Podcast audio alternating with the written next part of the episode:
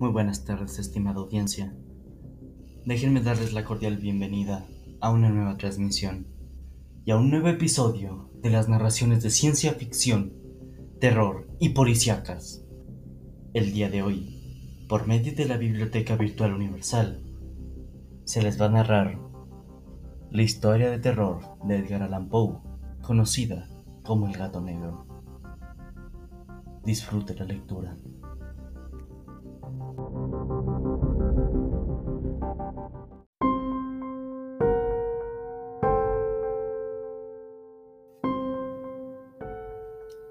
No espero ni pido que nadie crea el extraño que simple relato que voy a escribir. Estaría completamente loco si lo esperase, pues mis sentidos rechazan su evidencia. Pero no estoy loco, y sé perfectamente que esto no es un sueño. Mañana voy a morir, y quiero de alguna forma aliviar mi alma. Mi intención inmediata consiste en poner de manifiesto simple y llanamente y sin comentarios una serie de episodios domésticos. Las consecuencias de estos episodios me han aterrorizado, me han torturado y por fin me han destruido. Pero no voy a explicarlos. Si para mí han sido horribles, para otros resultarán menos espantosos que barroques. En el futuro, quizá aparezca alguien cuya inteligencia reduzca mis fantasmas a lugares comunes, una inteligencia más tranquila, más lógica y mucho menos excitable que la mía, capaz de ver en las circunstancias que voy a describir con miedo una simple sucesión de causas y efectos naturales. Desde la infancia sobresalí por docilidad y bondad de carácter. La ternura de corazón era tan grande que llegué a convertirme en objeto de burla para mis compañeros. Me gustaban de forma singular los animales, y mis padres me permitían tener una variedad muy amplia. Pasaba la mayor parte de mi tiempo con ellos y nunca me sentía tan feliz como cuando les daba de comer y los acariciaba. Este rasgo de mi carácter crecía conmigo y cuando llegué a la madurez me proporcionó uno de los mayores placeres. Quienes han sentido alguna vez afecto por un perro fiel y sagaz, no necesitan que me molesten explicar la naturaleza o la intensidad de la satisfacción que se recibe.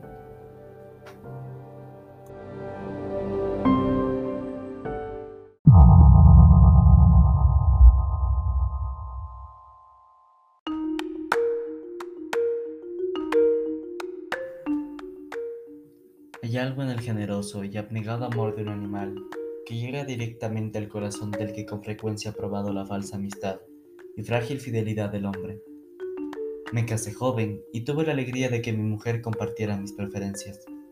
Cuando advirtió que me gustaban los animales domésticos, no perdí ocasión para proporcionarme los más agradables. Teníamos pájaros, peces de colores, un hermoso perro, conejos, un mono pequeño y un gato. Este último era un hermoso animal, bastante grande, completamente negro y de una sagacidad asombrosa. Cuando se refería a su inteligencia, mi mujer, que en el fondo era bastante supersticiosa, aludía con frecuencia a la antigua creencia popular de que todos los gatos negros eran brujas disfrazadas. No quiero decir que lo creyera en serio, y solo menciono el asunto porque acabo de recordarlo.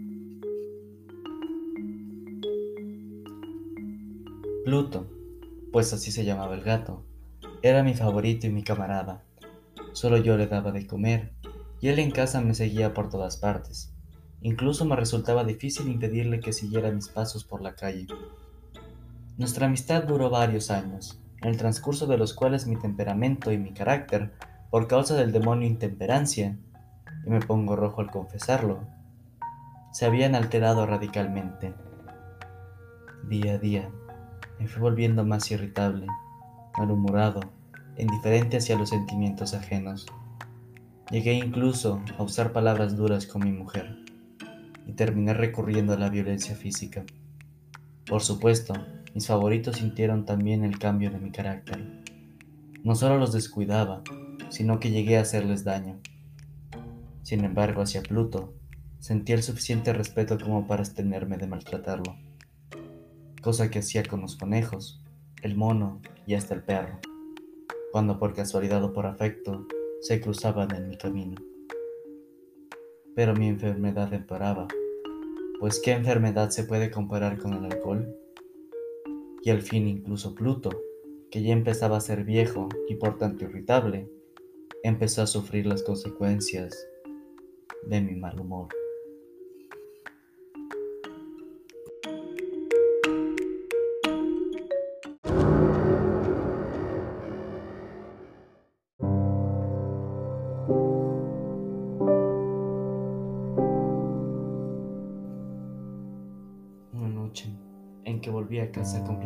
Borracho, después de una de mis correrías por el centro de la ciudad, me pareció que el gato evitaba mi presencia. Lo agarré y asustado por mi violencia me mordió ligeramente en la mano. Al instante, se apoderó de mí una furia de diablos y ya no supe lo que hacía. Fue como si la raíz de mi alma se separaba de un golpe del cuerpo y una maldad más que diabólica, alimentada por la ginebra, estremeció cada fibra de mi ser. Saqué el bolsillo del chaleco un cortaplumas. Lo abrí mientras seguía sujetando al pobre animal por el pescuezo y deliberadamente le saqué un ojo. Me pongo más rojo que un tomate. Siento vergüenza. Tiemblo mientras escribo tan reprochable atrocidad. Cuando me volvió la razón con la mañana, cuando el sueño hubo disipado los vapores de la orgía nocturna, sentí que el horror se mezclaba con el remordimiento ante el crimen del que era culpable.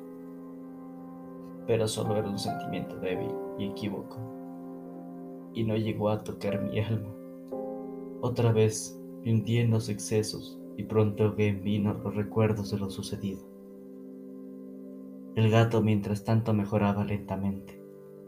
La cuenca del ojo perdido presentaba un horrible aspecto, pero el animal parecía que ya no sufría. Se paseaba como de costumbre por la casa, aunque, como se puede imaginar, huía aterrorizado al verme.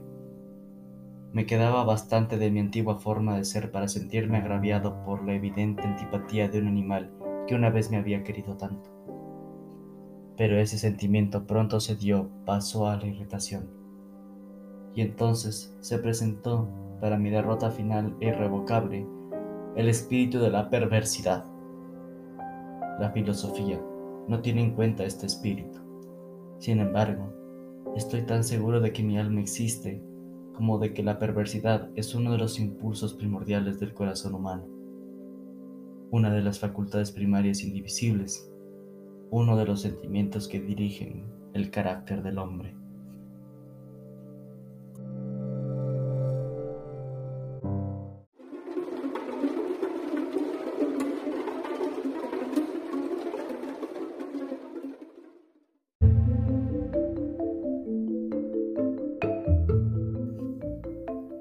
Sorprendido a sí mismo cien veces en los momentos en que cometía una acción estúpida o malvada por la simple razón de que no debía cometerla?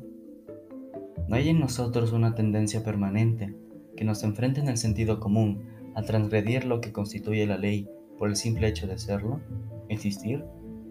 Este espíritu de perversidad se presentó, como he dicho, en mi caída final, y ese insondable anhelo que tenía el alma de vejarse a sí misma, de violentar su naturaleza y hacer el mal por el mal mismo, me empujó a continuar y finalmente a consumar el suplicio que había infligido al inocente animal. Una mañana, a sangre fría, le pasé un lazo por el pescuezo y lo ahorqué en la rama de un árbol. Lo ahorqué mientras las lágrimas me brotaban de los ojos y el más amargo remordimiento me retorcía el corazón. Lo ahorqué porque recordaba que me había querido porque estaba seguro de que no me había dado motivos para matarlo. ¿Por qué? Porque sabía que, al hacerlo, cometí un pecado. Un pecado mortal que pondría en peligro mi alma hasta llevarlas, si esto fuera posible, más allá del alcance de la infinita misericordia del Dios más misericordioso y más terrible. La noche del día en que cometí este acto cruel, me despertaron gritos de ¡Fuego! La ropa de mi cama era una llama. Toda la casa estaba ardiendo. Con gran dificultad pudimos escapar del incendio mi mujer, un criado y yo. Todo quedó destruido. Mis bienes terrenales se perdieron y desde ese momento no me quedó más remedio que resignarme. No caeré en la debilidad de establecer una relación de causa y efecto entre el desastre y la acción criminal que cometí. Simplemente me limito a detallar una cadena de hechos y no quiero dejar suelto ningún eslabón. Al día siguiente del incendio, visité las ruinas. Todas las paredes, salvo una, se habían desplomado. La que quedaba en pie era un tabique divisorio, de poco espesor, situado en el centro de la casa, y contra el cual antes se apoyaba la cabecera de mi cama. El yeso del tabique había aguantado la acción del fuego, algo que atribuía a su reciente aplicación. Una apretada muchedumbre se había reunido alrededor de esta pared. Varias personas parecían examinar parte de la misma atenta y minuciosamente. Las palabras extraño, curioso y otras parecidas despertaron mi curiosidad. Al acercarme más, vi que en la blanca superficie, grabada en bajo relieve, aparecía la figura de un gigantesco gato. El contorno tenía una nitidez verdaderamente extraordinaria. Había una cuerda alrededor del pescuezo del animal. Al descubrir esta aparición, ya que no podía considerarlo otra cosa, el asombro y el terror me dominaron, pero la reflexión vino en mi ayuda. Recordé que había ahorcado al gato en un jardín colindante con la casa. Cuando se produjo la alarma del incendio, la gente invadió inmediatamente el jardín. Alguien debió cortar la soga y tirar al gato en mi habitación por la ventana abierta. Sin duda habían tratado así de despertarse. Probablemente la caída de las paredes comprimió a la víctima de mi crueldad contra el yeso recién encalado, cuya cal, junto con la acción de las llamas y el amoníaco del cadáver, produjo la imagen que ahora veía. Aunque con estas explicaciones quedó satisfecha mi razón, pero no mi conciencia, sobre el asombro hecho que acabo de describir, lo ocurrido impresionó profundamente mi imaginación. Durante meses no pude librarme del fantasma del gato, y en todo este tiempo dominó mi espíritu un sentimiento informe, que se parecía, sin serlo, al remordimiento. Llegué incluso a lamentar la pérdida del gato, y a buscar, en los sucios antros que habitualmente frecuentaba, otro animal de la misma especie y de apariencia parecida que pudiera ocupar su lugar.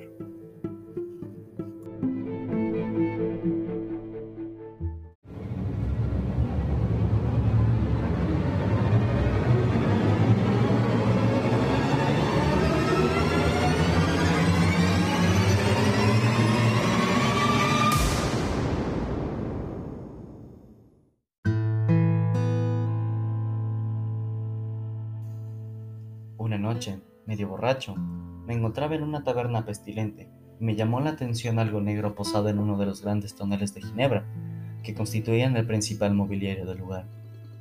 Durante unos minutos había estado mirando fijamente ese tonel y me sorprendió no haber advertido antes la presencia de la mancha negra de encima. Me acerqué a él y lo toqué con la mano. Era un gato negro, un gato muy grande, tan grande como Pluto y exactamente igual a este, salvo en un detalle. Pluto no tenía ni un pelo blanco en el cuerpo, mientras este gato mostraba una mancha blanca tan grande como indefinida que le cubría casi todo el pecho.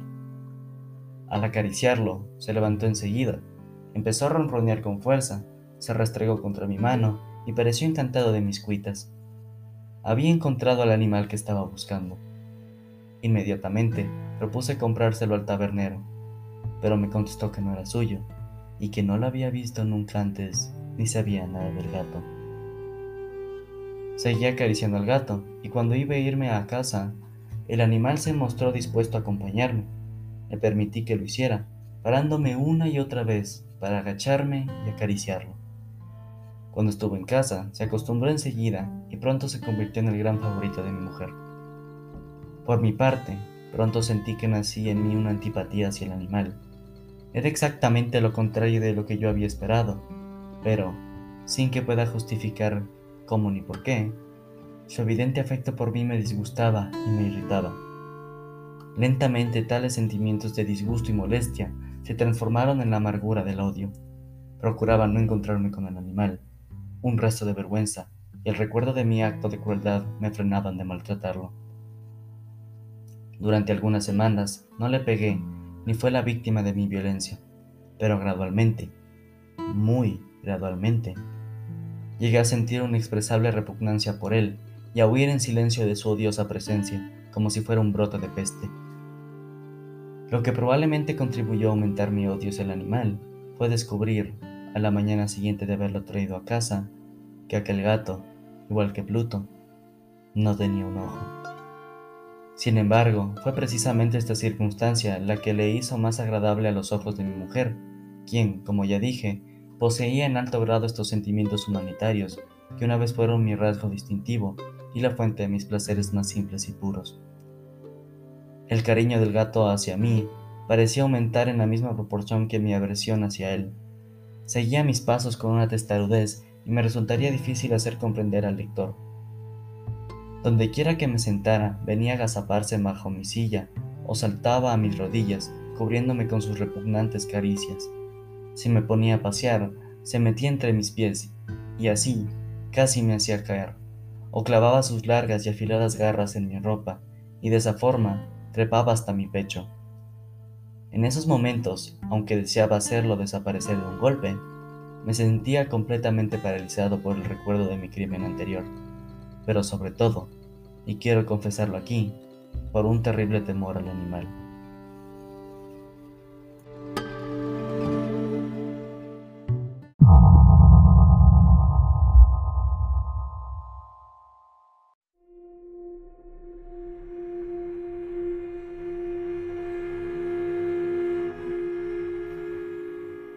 Aquel temor no era exactamente miedo mal físico, y sin embargo, no sabría definirlo de otra manera.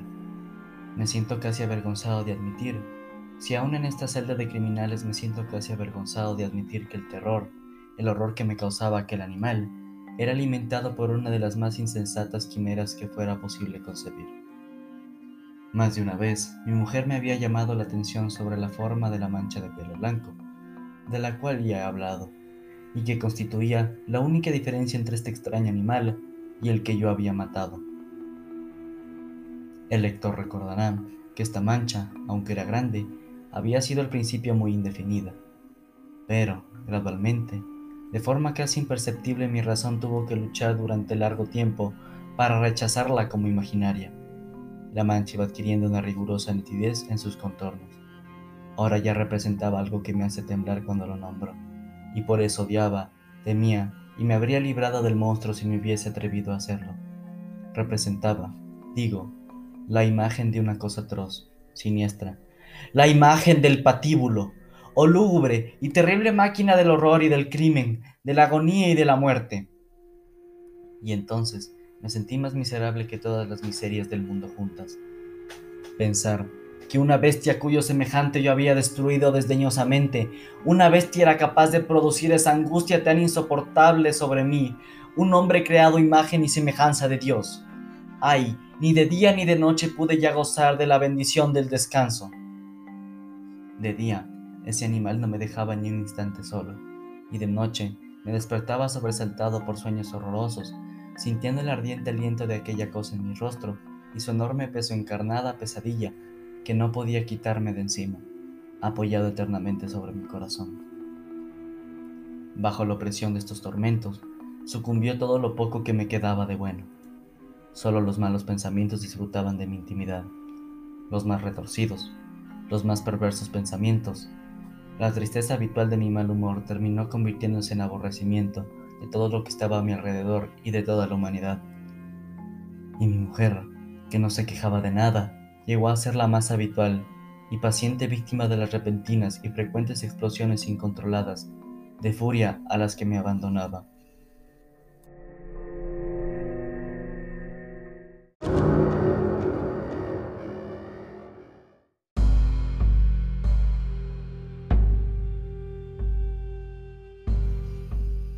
Un día, por una tarea doméstica, me acompañó al sótano de la vieja casa donde nuestra pobreza nos obligaba a vivir.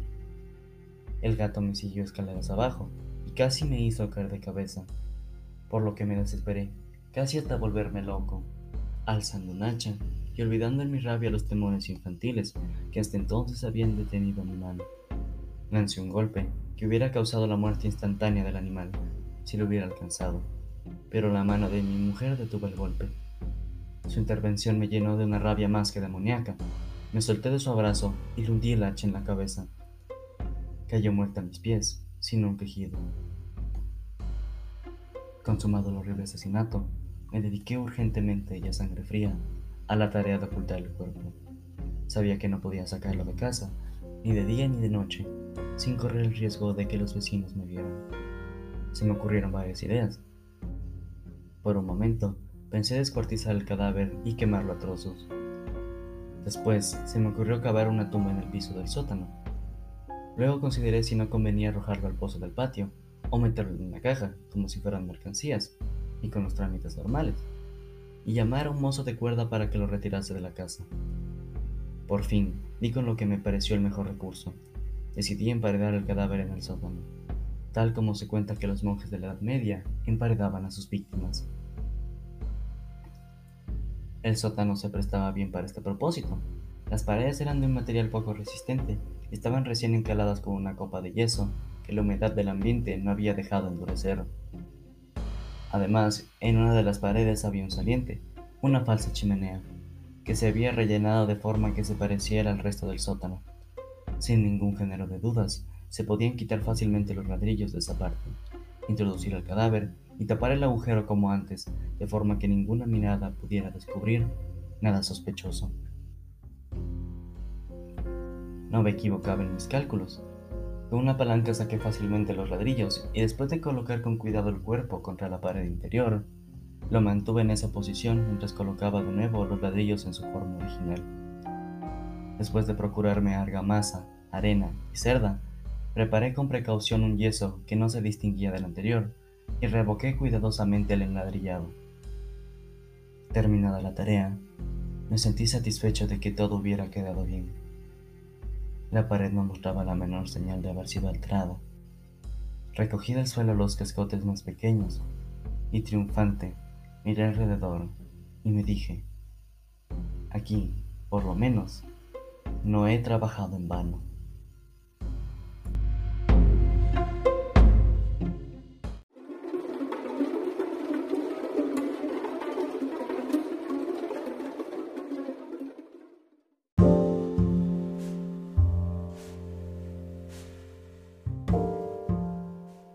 Paso siguiente consistió en buscar a la bestia que había causado tanta desgracia, pues por fin me había decidido a matarla. Si en aquel momento el gato hubiera aparecido ante mí, habría quedado sellado su destino.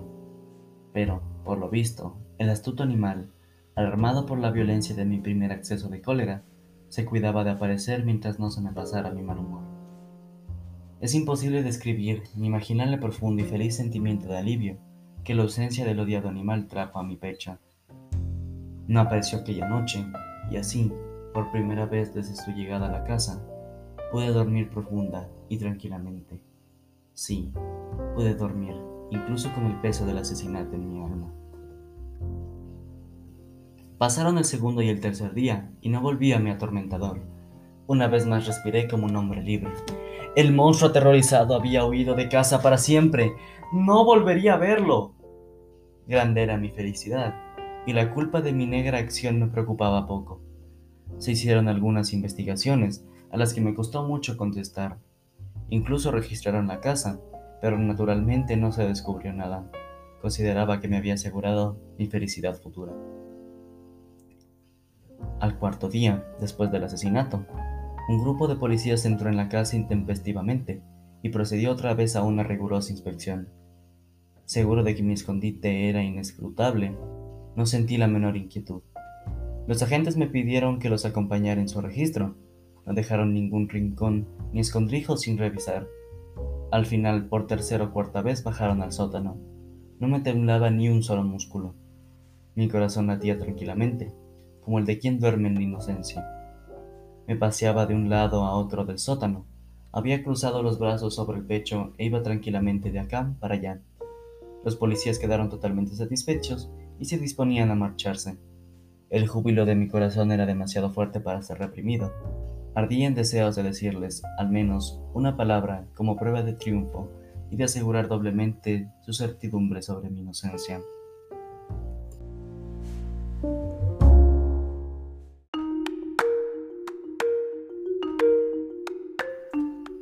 Caballeros, dije por fin cuando el grupo subía la escalera. Me alegro de haber disipado sus sospechas. Les deseo felicidad y un poco más de cortesía. Por cierto, caballeros, esta casa está muy bien construida. En mi rabioso deseo de decir algo con naturalidad, no me daba cuenta de mis palabras. Repito, que es una casa excelentemente construida. Estas paredes. Ya sepan ustedes, caballeros, estas paredes son de gran solidez. Y entonces, empujado por el frenesí de mis bravatas, golpeé fuertemente con el bastón que llevaba en la mano sobre la pared de ladrillo tras la cual estaba el cadáver de la esposa de mi alma. Que Dios me proteja y me libre de las garras del arquidemonio. Apenas había cesado el eco de mis golpes, y una voz me contestó desde dentro de la tumba. Un quejido ahogado entrecortado al principio, como el sollozar de un niño, y luego creció rápidamente hasta convertirse en un largo, agudo y continuo grito, completamente anormal e inhumano, un aullido, un alarido quejumbroso, mezcla de horror y de triunfo como solo puede surgir en el infierno de la garganta de los condenados en su agonía y de los demonios gozosos en la condenación. Hablar de lo que pensé en ese momento es una locura. Presa de vértigo, fui tambaleándome hasta la pared de enfrente. Por un instante, el grupo de hombres de la escalera se quedó paralizado por el espantoso terror. Luego, una docena de robustos brazos atacó la pared, que cayó de un golpe. El cadáver, ya corrompido y cubierto de sangre coagulada, apareció de pie ante los ojos de los espectadores. Sobre su cabeza, con la roja boca abierta y el único ojo de fuego, estaba agazapada la horrible bestia, cuya astucia me había llevado al asesinato y cuya voz delatadora me entregaba ahora al verdugo. Había emparedado al monstruo en la tumba. Fin del gato negro, escrito por Edgar Allan Poe.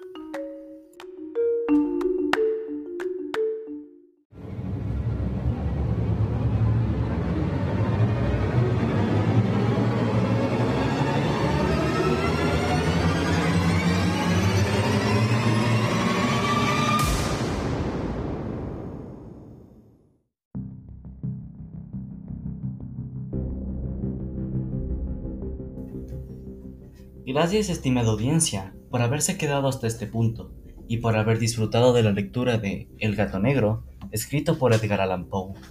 Mi nombre es Mafiore Desmortiz y los volveré a ver en otra transmisión para volver a narrarles otra historia, ya sea de ciencia ficción, de terror o policíaca. Muchas gracias y feliz año nuevo. Hasta la próxima.